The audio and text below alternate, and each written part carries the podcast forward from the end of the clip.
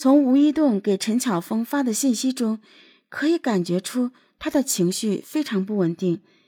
有时候说着“我爱你”，没有你一天都活不下去；有时候又威胁说“我要杀了你”。七月二十六日，被吴一栋纠缠的心情郁闷的巧峰与一名异性朋友在公园散步聊天。这时，吴一栋蓦地窜了出来，与巧峰的异性朋友扭打了起来。期间还掏出了一把刀，巧峰吓得赶紧报警，吴一栋这才丢了刀子逃跑。从那之后，巧峰更加每天担惊受怕，他不愿将此事告诉家里人，怕父母和哥嫂担心。但是巧峰妈妈还是无意间听到了巧峰和闺蜜的对话。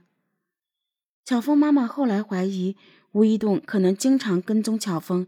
甚至在巧峰的汽车和手机上安装了定位软件。巧峰妈妈担心女儿的安危，车也不让她开，每天都接送女儿上下班。但父母终究不可能二十四小时贴身保护巧峰。悲剧在八月一日这天上演。八月一日案发当天一大早，吴一栋就给巧峰发信息约他见面，巧峰没有回复。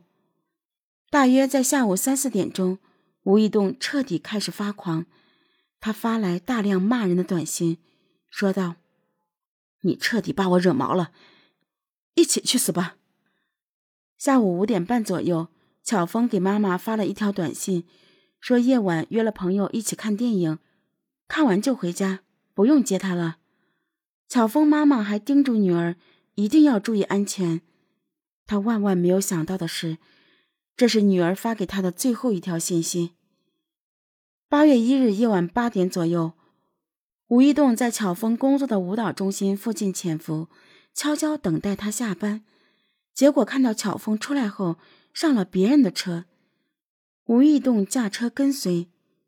当双方车辆行驶到慈溪市虎山街道新都会附近时，巧峰发现了吴一栋在跟踪他。连忙下车，跑入了新都会商业区。巧峰以为那里人多，吴一栋是不敢轻举妄动的。谁成想，吴一栋也迅速下车，戴上口罩，拿上一把尖刀，追上了巧峰，并强行将巧峰拖到了一处相对肃静的夹娃娃店门口。争执中，吴一栋一把拉住了想要离开的陈巧峰，挥起手中的刀。连续向陈巧峰的腹部、颈部刺过去，最后巧峰因为大量失血而亡。巧峰一共被吴一栋捅了十六刀，刀刺入巧峰体内后，吴一栋还不断翻搅，导致巧峰脖子上、肚子上留下许多三角形的伤口。夹娃娃店的老板看到这打斗的一幕后，试图制止吴一栋。但吴一栋拿着刀，连老板都要捅。老板急着躲过后，抄起身边一根拖把去打吴一栋，吴一栋这才落荒而逃。根据商业街区附近的监控录像显示，陈巧峰于案发当晚八点五十五分下车，吴一栋于八点五十八分逃走，整个案发过程不到三分钟。可就是这短短的三分钟。夺走了一条年轻的生命。当晚九点半，吴一栋来到警局自首。巧峰家人在整理他的遗物时发现，每个月收入过万的女儿，银行卡里竟然只剩下六毛钱的余额。巧峰从不铺张浪费，也不喜欢奢侈品，大把大把的钱都被吴一栋连哄带骗拿去。家人把巧峰的手机解密后。看到了吴一栋发来的一条条谩骂的短信，才真正了解到，两人彻底分手后的这半个月来，巧峰忍受了怎样的威胁和骚扰。二零一九年四月三日，在陈巧峰离世后的第八个月，该案一审开庭。吴一栋在陈述案情时说，当晚只是想带着刀吓唬吓唬巧峰，威胁他和好。没料到巧峰一看到他，就不停的叫保安。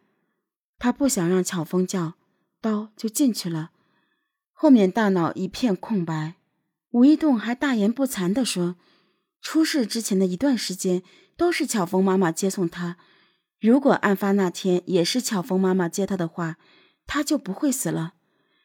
这话直接把法庭上旁听的巧峰妈妈气得昏厥了过去。一审法院认为，被告人吴一栋非法剥夺他人生命，已构成故意杀人罪。在受害者与其分手后，仍然继续纠缠，并且在人流密集的公共场所当众延续捅刺受害者要害部位，手段残忍，情节恶劣。虽然案发后及时自首，但不足以对其从轻处罚，判处死刑。吴一栋不服，选择上诉。